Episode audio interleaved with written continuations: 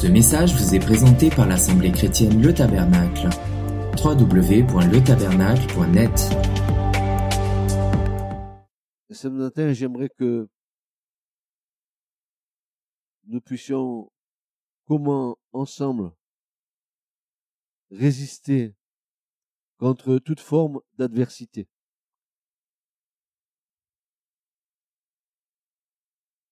Nous allons, j'espère à la fin de cette prédication, sortir fortifiés.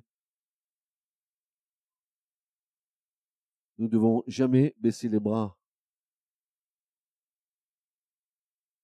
Nous avons tous plus ou moins vécu ou en train de vivre diverses situations au travers desquelles nous sommes entrés en combat. Qui n'est pas entré en combat et qui n'est pas en combat?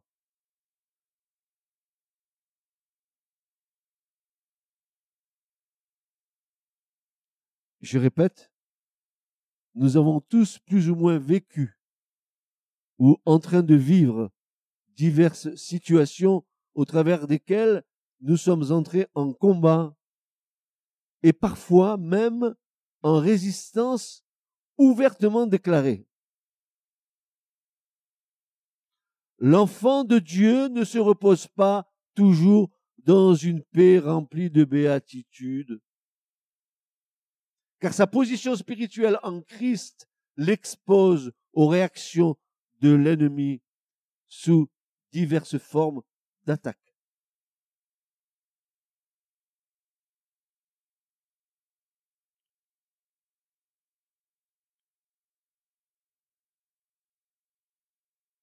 Plus tu t'approches du Seigneur, et plus tu deviens un danger pour le royaume des ténèbres.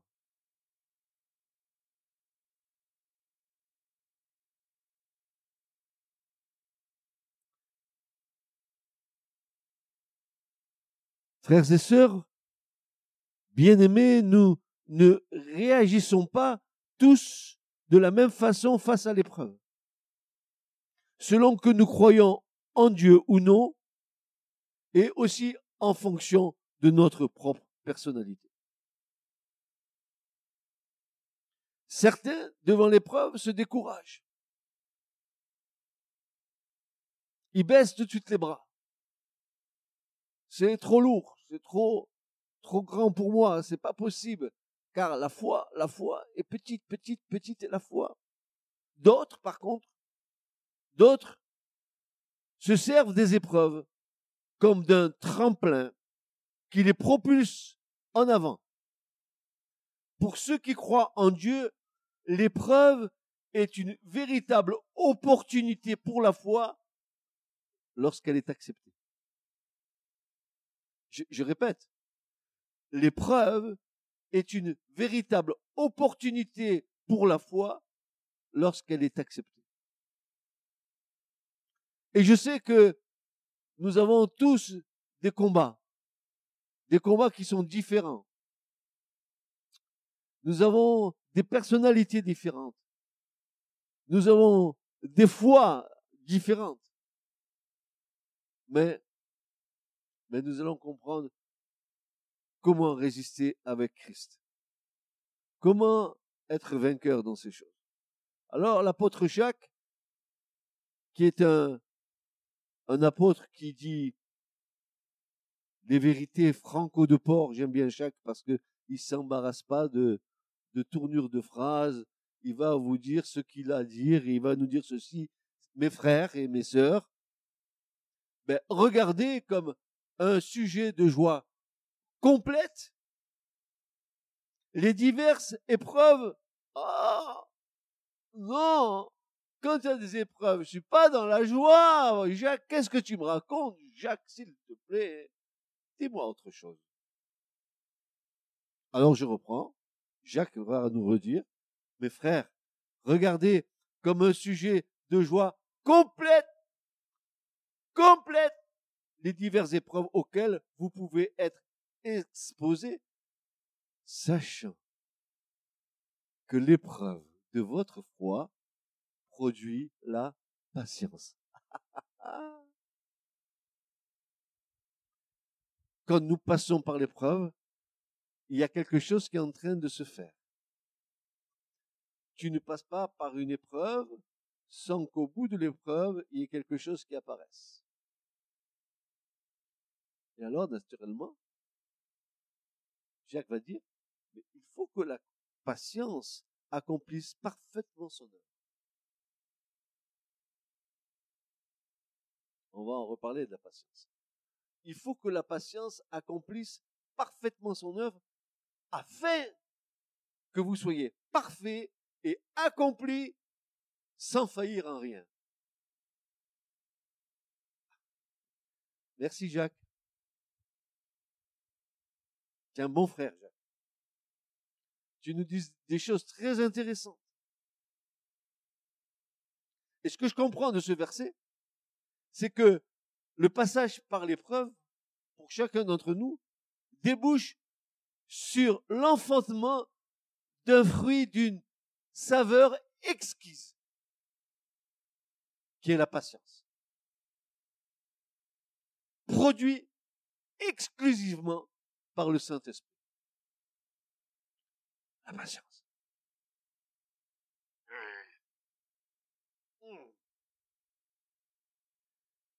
Et là, si nous n'étions pas dans le Seigneur, chacun d'entre nous éclaterait de rire, car nous connaissons notre nature charnelle dont la patience n'est certainement pas le point le plus fort. Moi, si c'était pas le Saint-Esprit que j'entends Jacques dire ça, je pouffe. Et tu pouffes. Et il pouffe. Et nous pouffons ensemble. Parce que nous savons que notre chair, il n'y a point de patience. Au contraire, notre chair est impatiente. Alors l'épreuve pour nous, c'est le remède, c'est la médication de Dieu.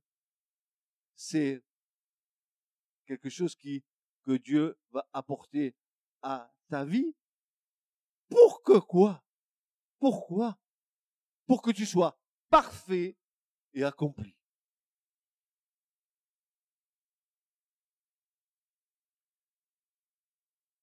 Mais nous remarquons que cette patience d'origine divine accomplit un travail d'excellence pour nous amener à la perfection. Car les deux mots qui sont là, parfait et accompli, dans le grec, ils ont deux sens complémentaires. Ces deux mots veulent nous dire d'abord que euh, nous sommes euh, sans faute, complets sous tous les aspects, parfaits, accomplis. Ici, nous devons nous arrêter, frères et sœurs, parce que ici, il pourrait avoir une certaine confusion. Nous devons nous arrêter pour préciser un point d'une grande importance. Nous ne devons pas vivre confus et incertains quant à l'assurance de notre foi. L'Écriture nous déclare d'une façon certaine que nous sommes déjà parfaits dans notre position en Christ. te regardes à la glace, tu dis, oui, je suis un peu moche. Quand je regarde ma foi, oui, je suis un peu moche. Mais Dieu te voit en Christ. Et là, il te voit parfait. Alors ne pleure pas sur tes imperfections. Travaille-y avec l'aide de l'épreuve. Regarde ce qui nous est dit. Que nous bénéficions de la grâce qui nous couvre en Christ, le Seigneur, et cela nous est acquis. C'est-à-dire que l'Écriture nous déclare d'une façon certaine que nous sommes déjà parfaits dans notre position en Christ et que nous bénéficions de la grâce qui nous couvre en Christ le Seigneur et que cela nous est acquis. C'est acquis une fois pour toutes. Ce qui n'empêche nullement et ce qui nous empêche nullement que notre marche terrestre nous amènera par le moyen de de l'épreuve, à nous affiner, pour nous perfectionner à l'image du Seigneur.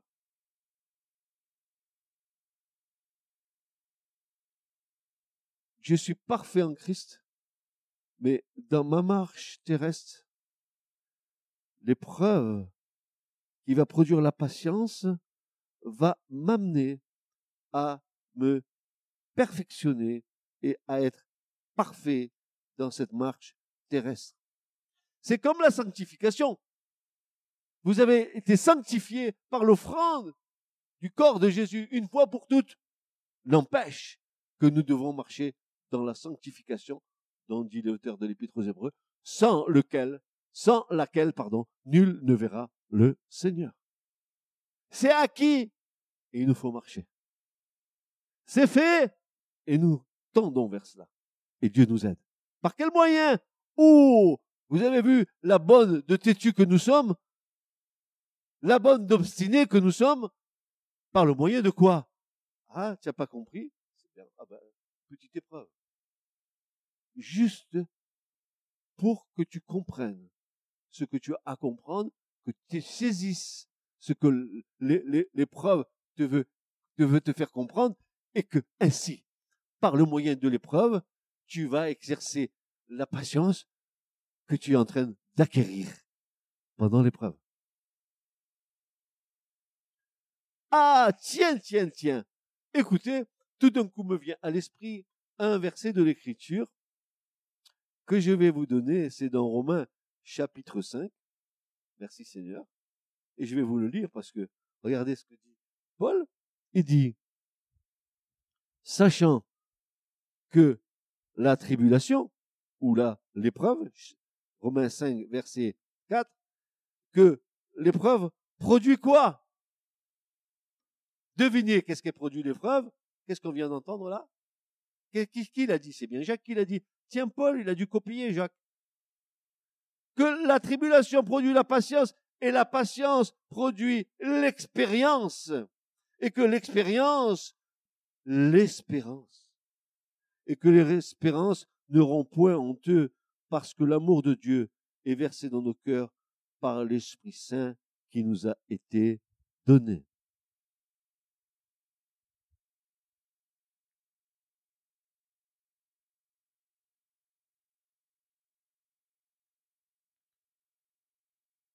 Ce qui n'empêche nullement que notre marche terrestre nous amènera par le moyen de l'épreuve à nous affiner pour nous perfectionner à l'image du Christ, pour acquérir cette patience dont il nous est parlé ici, cette expérience qui, va jaillir de l'épreuve et cette espérance qui, qui, va nous faire comprendre que la prochaine épreuve, eh ben, il va se passer quelque chose, qu'un fruit va être produit dans ma vie.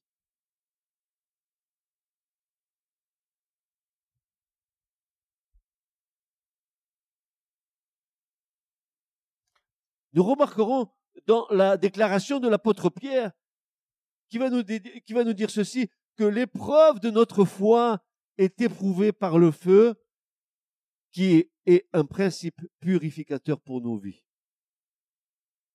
Et le psaume 66, verset 12 nous dit ceci, Tu as permis à l'ennemi de nous réduire sous son joug. Nous avons traversé le feu et l'eau, et nous avons dû passer par l'eau, mais tu nous en as fait sortir pour nous conduire à l'abondance. Le feu est par l'eau. Il en est de même pour notre sanctification. Et voici ce que Pierre va déclarer. 1 Pierre 1, versets 6 à 9. C'est là ce qui fait votre joie. 1 Pierre 1, versets 6 à 9. C'est là ce qui fait votre joie. Quoique maintenant, puisqu'il le faut, vous soyez attristés pour un peu de temps par diverses épreuves, afin, afin que l'épreuve de votre foi, plus précieuse que l'or périssable, qui cependant est éprouvée par le feu, que cette épreuve ait pour résultat la louange, la gloire et l'honneur lorsque Jésus-Christ apparaîtra, écoutez bien, lui que vous aimez sans l'avoir vu, en qui vous croyez sans le voir encore, vous réjouissant d'une joie ineffable et glorieuse, parce que vous obtiendrez le salut de vos âmes pour le prix de votre foi.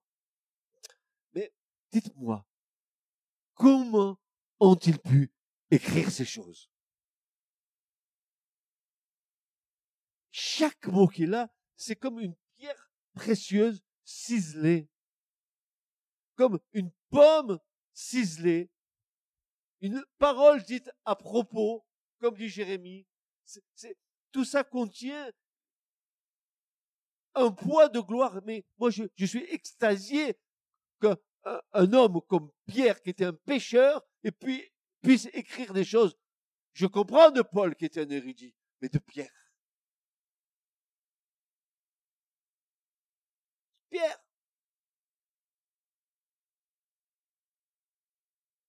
Comment peut-il écrire ces choses aussi magnifiques? C'est là ce qui fait votre joie. Qu'est-ce qu'il a dû vivre, Pierre, pour écrire ça? Quoique, maintenant, puisqu'il le faut, vous soyez attristés pour un peu de temps par diverses épreuves. Moi, je comprends que l'épreuve, des fois, peut nous attrister. Encore une épreuve sur le coin de la figure. Encore, mais qu'est-ce qui se passe? Pourquoi c'est comme ça? Pourquoi? Mais parce que Dieu est en train de te former. T'as pas compris ça encore? Au lieu de pleurnicher, accepte l'épreuve et dis Seigneur, je me soumets à toi. Qu'est-ce que tu veux me montrer? Encore moi? Encore ça me tombe sur le coin de la figure? Encore, encore Attends, tu vas voir, il va voir euh, la patience qui va germer. Tu vas voir, tu vas voir.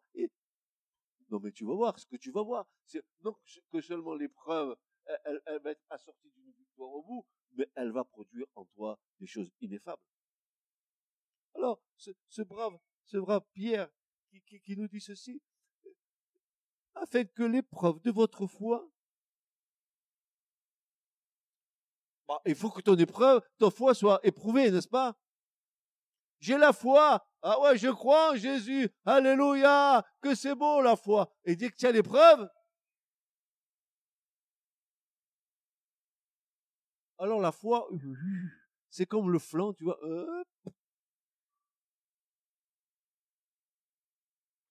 L'épreuve de votre foi, bien plus précieuse que l'or périssable, qui cependant est éprouvé par le feu comme au travers de feu. Parce que l'épreuve est purificatrice, on vient de le voir. Non seulement elle va engendrer un fruit, mais, elle va aussi nous, nous donner de la force, de l'espérance, comme dit Paul aux Romains. Une expérience.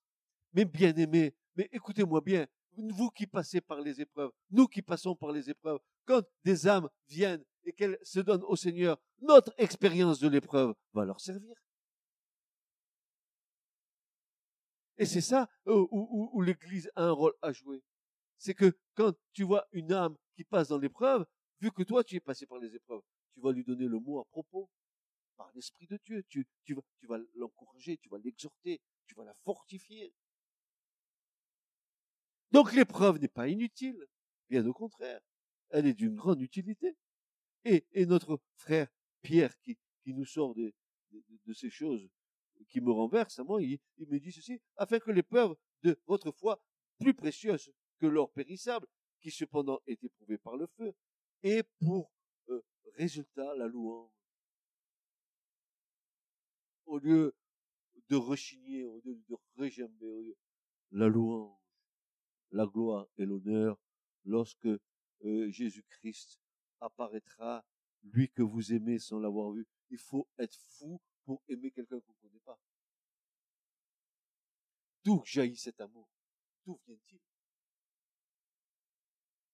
Comment se fait-il qu'il se trouve dans nos cœurs?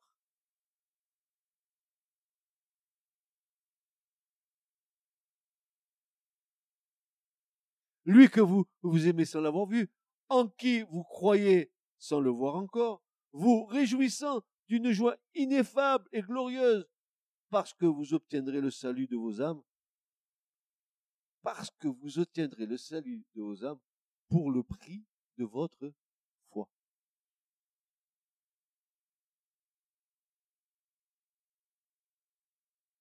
Qui dit combat dit aussi ennemi, adversaire, opposition, mais également épreuves et difficultés de toutes sortes. Et le premier de nos ennemis déclarés, c'est bel et bien Satan. Et nous savons, vous et moi, que ce monde gît sous la puissance de Satan. 1 Jean 5, 19. Car quel est le chrétien dans notre génération qui ne reconnaisse pas la, la véracité de ce verset et qui ne le constate pratiquement journellement? C'est l'ennemi déclaré de l'Assemblée, dont le but est sa destruction. Et pour cela, il a une panoplie de moyens à sa disposition qu'il déploie sans vergogne. Peur, crainte, orgueil, autosuffisance, mensonge, supériorité, division, calomnie, secte, hérésie, etc. Et la liste n'est pas limitative. Là, il travaille sur un terrain qu'il connaît et surtout qu'il affectionne, la chair. Il aime la chair. Et par voie de conséquence, il a trouvé ses plus sûrs alliés chez les chrétiens charnels. Les chrétiens charnels, ce sont les plus sûrs alliés de l'ennemi.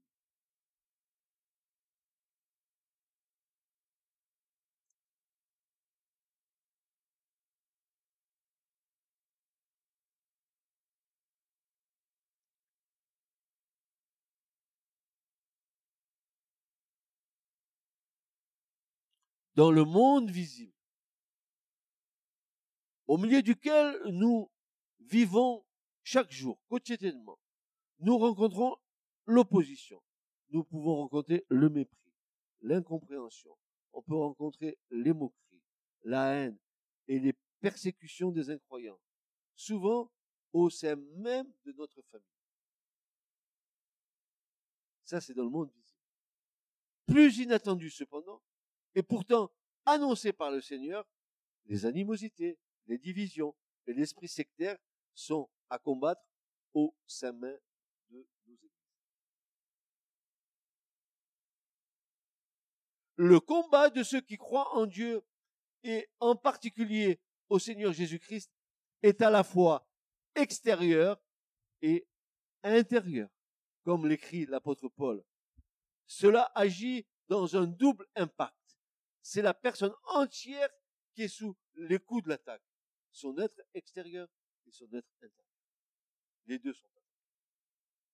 Et c'est pour ça que Paul va déclarer, il dira dans 2 Corinthiens 7.5, 2 Corinthiens 7.5, il va dire, depuis notre arrivée en Macédoine, notre chair n'eut aucun repos. Nous étions affligés de toute manière, lutte au dehors et crainte au dedans. Chaque fois que tu vas être attaqué, tu vas attaquer sous ces deux aspects. Extérieurement, tu vas être touché par la maladie. Intérieurement,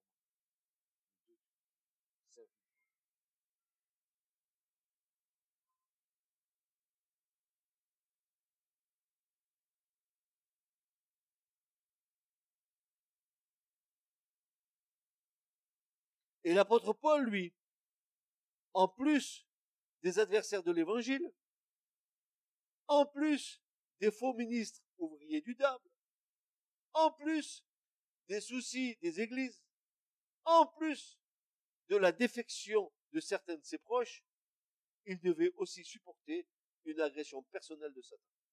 En. Nous, des fois, on a une petite épreuve, on commence à sortir le Kleenex, on gêne sur nous-mêmes, se plaint.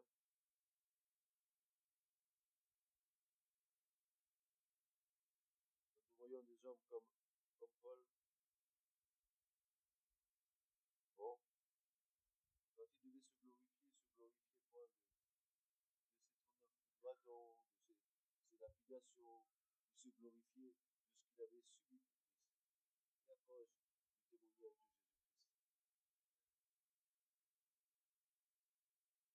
Alors, bien sûr, combat à, l'intérieur, combat à l'extérieur. Et Paul, lui, le malheureux, il était exposé à toutes sortes de combats. On pourrait encore citer de nombreux exemples, mais nous remarquons que la haine et les agressions de Satan sont surtout dirigées contre les disciples du Christ. Jésus a dit, je bâtirai mon église. Satan, il a dit, moi, je vais la détruire. Et c'est ce qu'il fait. C'est ce qu'il fait.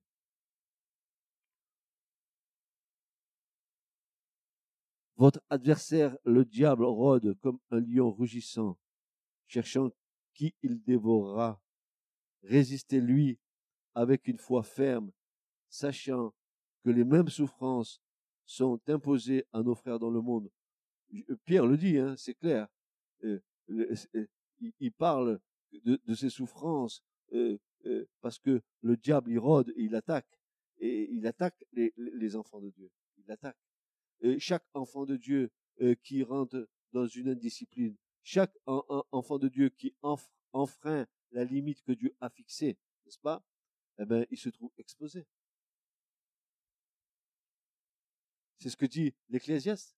Il dit que derrière chaque haie, hein, n'est-ce pas, il y a un serpent qui mord. Eh ben, c'est la clôture dont Dieu t'a entouré, comme il a entouré Israël, sa vigne. Il l'a protégé, il l'a protégé de toutes parts. Mais chaque fois que tu sors en dehors des limites que Dieu a fixées pour toi, eh ben, un serpent t'attaque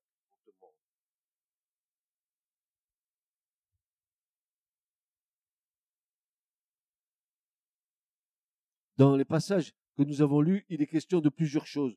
Premièrement, de résistance. Résister, dit, dit Jacques et Pierre. Et Paul dit, afin de résister dans les Éphésiens. Il est question aussi de fermeté. Soyez ferme, tenir ferme, répéter trois fois dans l'Éphésiens. Et aussi il est question, troisièmement, de victoire. Quelle sorte de victoire? Non seulement nous allons être victorieux sur le malin, mais en plus, nous allons le voir, il va s'enfuir loin de nous. Mais tout cela parce que nous sommes soumis à Dieu. Pas que en nous il y ait quelque chose. Christ en nous, oui. Nous l'avons compris. S'il est normal que ce sont euh, les disciples fidèles du Seigneur qui aient des tribulations dans le monde, ça l'est moins hein, lorsqu'il s'agit des luttes au sein des églises ou entre elles. Pourtant, nous ne devons pas être étonnés car Jésus nous en a parlé. Il va nous dire parce que l'iniquité se sera accrue, la charité ou l'amour du plus grand homme se refroidira. Matthieu 24, verset 12. Dès le début, les apôtres devaient exhorter les disciples à l'amour, à la charité, à l'amour fraternel, à la patience et surtout au support mutuel. Supportez-vous les uns les autres. Portez-vous les uns les autres. Il les exhortait tout le temps. Il, disait à ses frères, mais s'il vous plaît, aimez-vous, portez-vous, supportez-vous?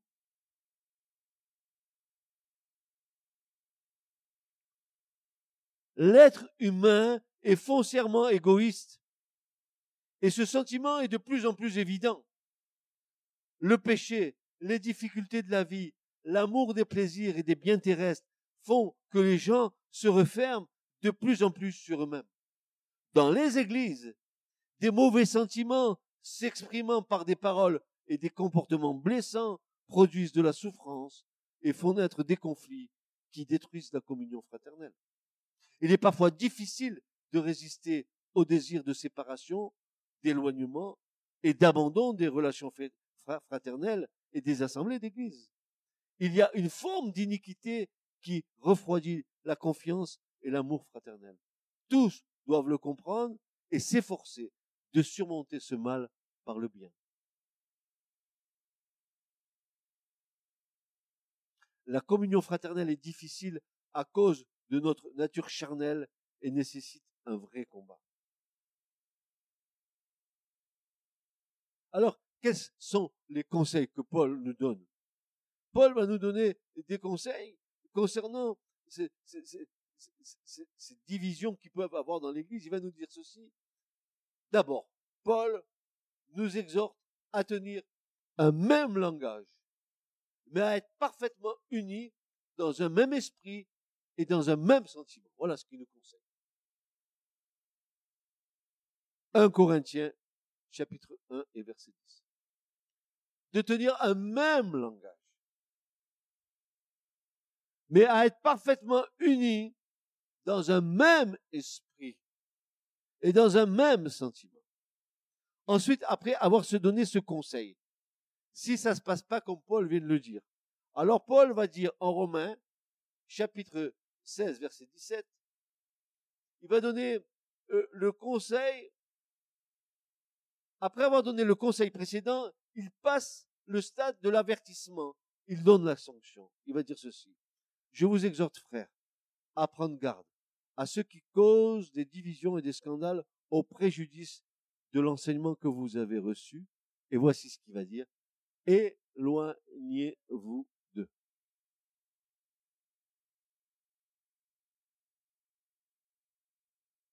Comment? Alors il va le dire dans Tite 3.10. Éloigne-toi après un premier et un second avertissement de celui qui provoque des divisions. Tu n'as pas de rapport avec lui. Tu n'as plus de contact. Mais il faut aimer, frère. alors, faut, Paul, il m'explique pourquoi il dit ça.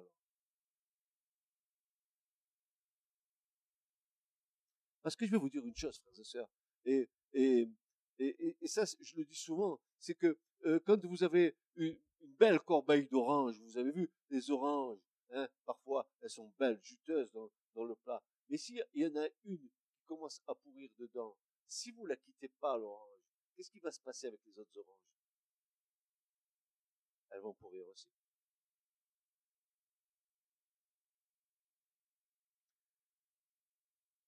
Jude, le petit Jude qui a écrit même pas un chapitre, mais que 24 ou 25 versets dans, son, dans sa petite épître, il va dire ceci. Que ceux qui provoquent des divisions, ce sont des hommes sensuels n'ayant pas l'esprit. Voilà, c'est pas moi qui le dis, c'est Jude.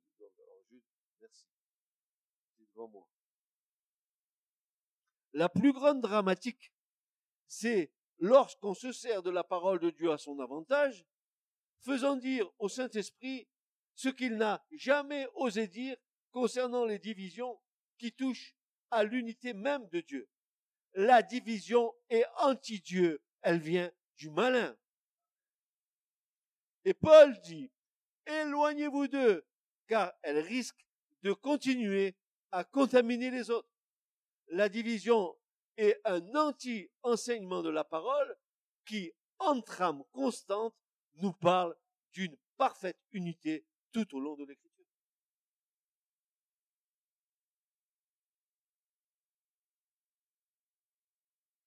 Voilà.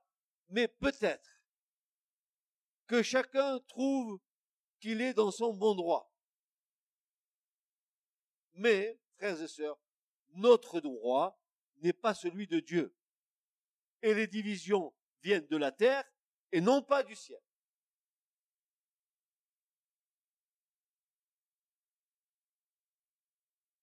Et qu'est-ce que Jésus est venu faire? Qu'est-ce qu'il est venu accomplir? Jean 11, 52 euh, va nous dire ceci, c'est afin de réunir en un seul corps les enfants de Dieu dispersés. De réunir en un seul corps les enfants de Dieu dispersés. Non pas de les diviser, non pas de les séparer, de les réunir.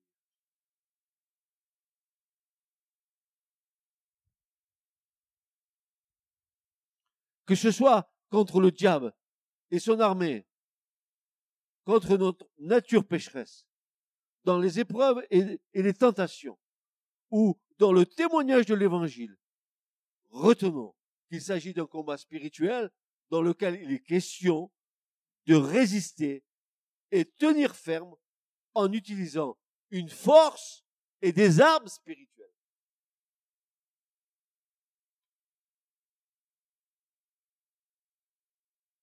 Alors, vous voyons ce que déclare Paul. Éphésiens 6.10. Il va nous dire ceci.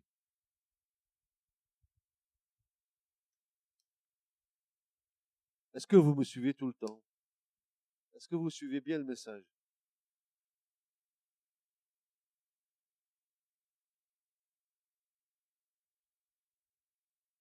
Paul déclare dans Éphésiens 6.10, il va dire ceci.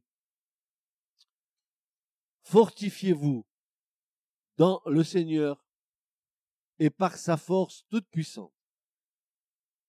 Revêtez-vous de toutes les armes de Dieu afin de pouvoir tenir ferme contre les ruses du diable. Écoutez bien, frères et sœurs. La pratique d'une religion, je répète, la pratique d'une religion n'est pas un moyen efficace pour résister au diable. Et je répète, la pratique d'une religion n'est pas un moyen efficace pour résister au diable. Vaincre les puissances des ténèbres, surmonter les tentations ou annoncer Christ, Satan n'est pas effrayé par les religions, il se cache dedans.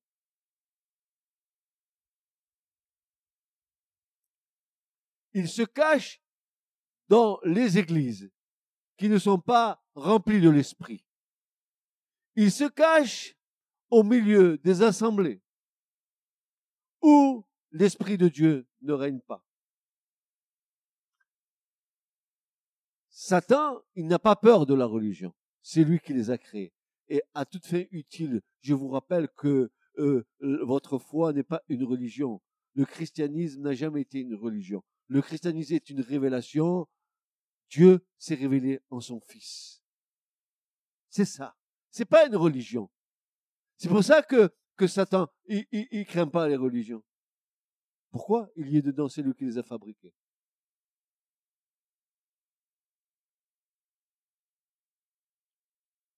Les moyens pour vaincre dans notre combat sont spirituels.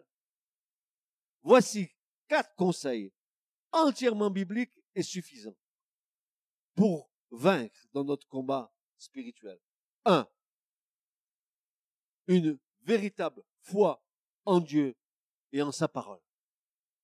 Premièrement, la foi en Dieu et foi en sa parole. Deux, une réelle communion avec le Seigneur Jésus-Christ. Trois, la présence et l'assistance du Saint-Esprit. Et enfin, les armes puissantes et spirituelles de Dieu. Voilà les moyens pour nous de vaincre. Et Paul, dans 2 Corinthiens 10, versets 3 et 4, va déclarer ceci si nous marchons dans la chair, nous ne combattons pas selon la chair. Car les armes avec lesquelles nous combattons ne sont pas charnelles, mais elles sont puissantes par la vertu de Dieu pour renverser des Il est aussi capital de nous soumettre à Dieu dans un esprit d'humilité et d'obéissance. Rappelons cet enseignement qui nous a été donné vendredi soir et la phrase.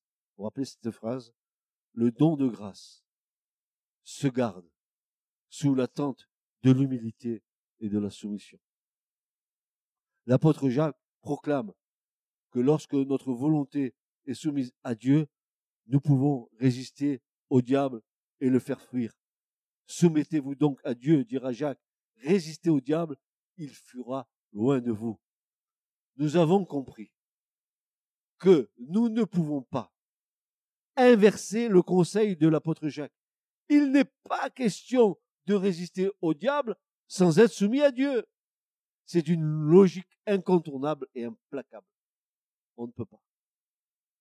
Le verbe résister, dans ce contexte, est fort intéressant dans son sens, puisqu'il nous révèle que le fait que nous soyons soumis à Dieu, esprit, âme et corps, fera que notre ennemi s'enfuira loin de nous avec de grands cris. Il aura peur. Tel est le sens du verbe. Notre résistance est donc offensive avec la pluie de l'éternel des armées et non point défensive. Nous ne reculons pas. Nous avançons victorieusement l'épée de l'esprit à la main qui est la parole de Dieu.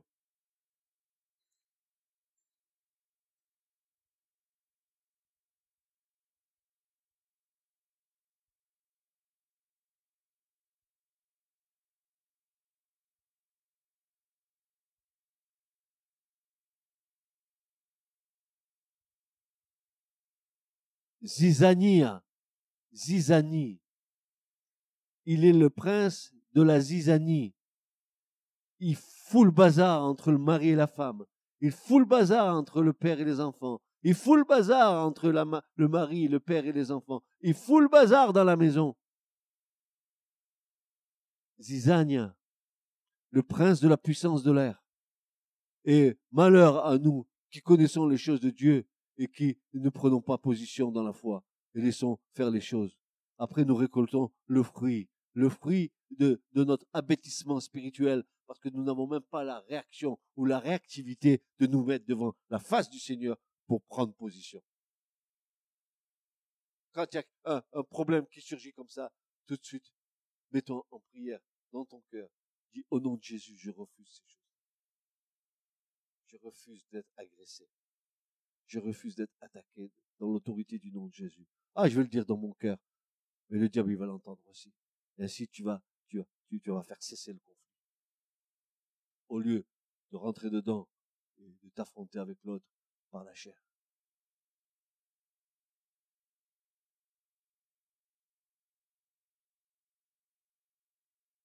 Le Saint-Esprit est celui par lequel le Seigneur nous accorde sa présence et nous fortifie. Communion fraternelle qui réunit ceux qui croient au nom de Jésus nous assure de sa présence. La prière en commun, l'exhortation mutuelle, la lecture et l'enseignement de la parole de Christ, les dons de l'Esprit et les ministères de Christ sont autant de moyens par lesquels Dieu nous fortifie.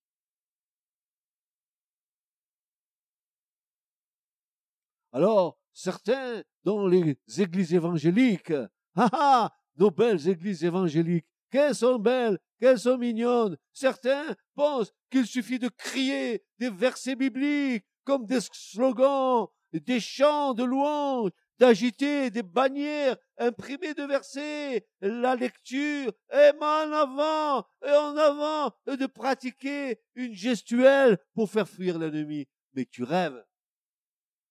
Mais vous rêvez. C'est pas avec les drapeaux que vous allez chasser les moustiques.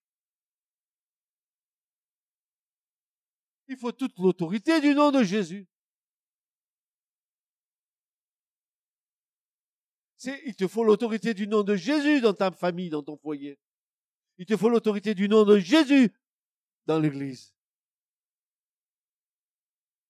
Ouais. Crois qu'il suffit de crier au nom de Jésus, au nom de Jésus, au nom de Jésus, au nom de Jésus. Et il n'y a rien qui se passe parce que je te dis, mais où est passée ta foi? Comme des slogans, comme des gris-gris, moi je dis. Jésus, Jésus, Jésus, Jésus, Jésus, Jésus, Jésus, Jésus, Jésus des gris-gris. On croit que parce qu'on dit Jésus, que la chose va se passer.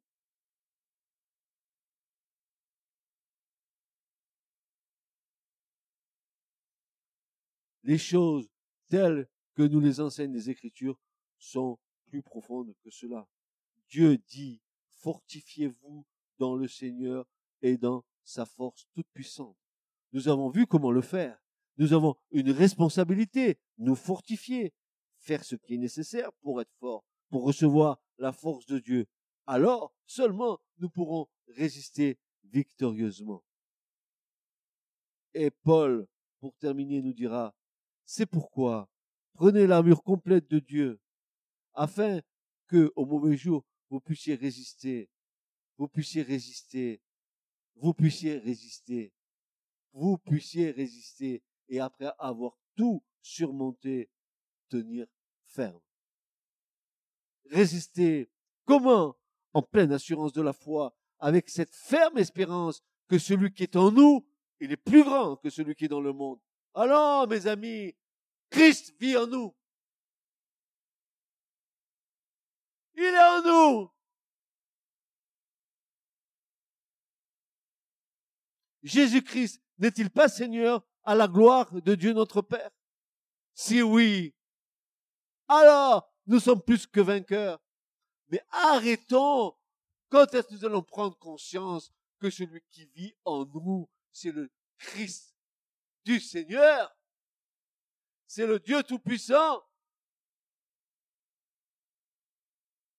Quand est-ce que nous allons réaliser par le moyen de la foi que, que celui qui vit en nous, il est plus grand, mais il n'a rien à voir avec celui qui vit dans le monde.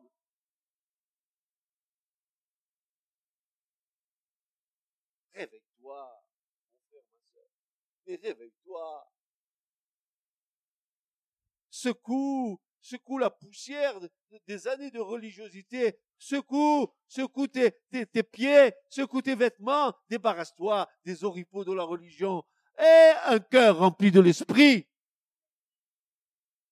Marche, avance.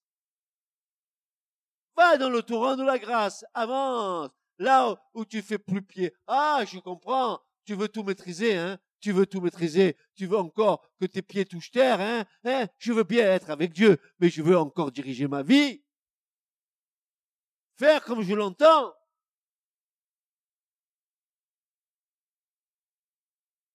Allez, prends un coup dans tes fesses, va en eau vive. Plonge. Avance. Sinon, tu vas rester tes deux pieds plantés dans la terre et tu vas mourir dans la terre.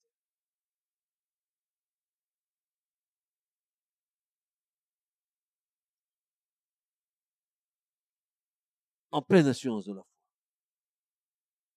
Résister. Résister d'une manière offensive, comme dit Jacques. Résister. Et, et si tu résistes, comme le, Seigneur le veut, alors le diable, il est dit qu'il s'enfuit, mais pas n'importe comment. Le verbe est très clair. Il s'enfuit avec de grands cris. Il a la trouille, la pétoche. Il a peur de toi. Pas que toi tu le fasses peur, mais celui qui est en toi, oui. Oui. Amen. Ce message vous a été présenté par l'Assemblée chrétienne Le Tabernacle. www.letabernacle.net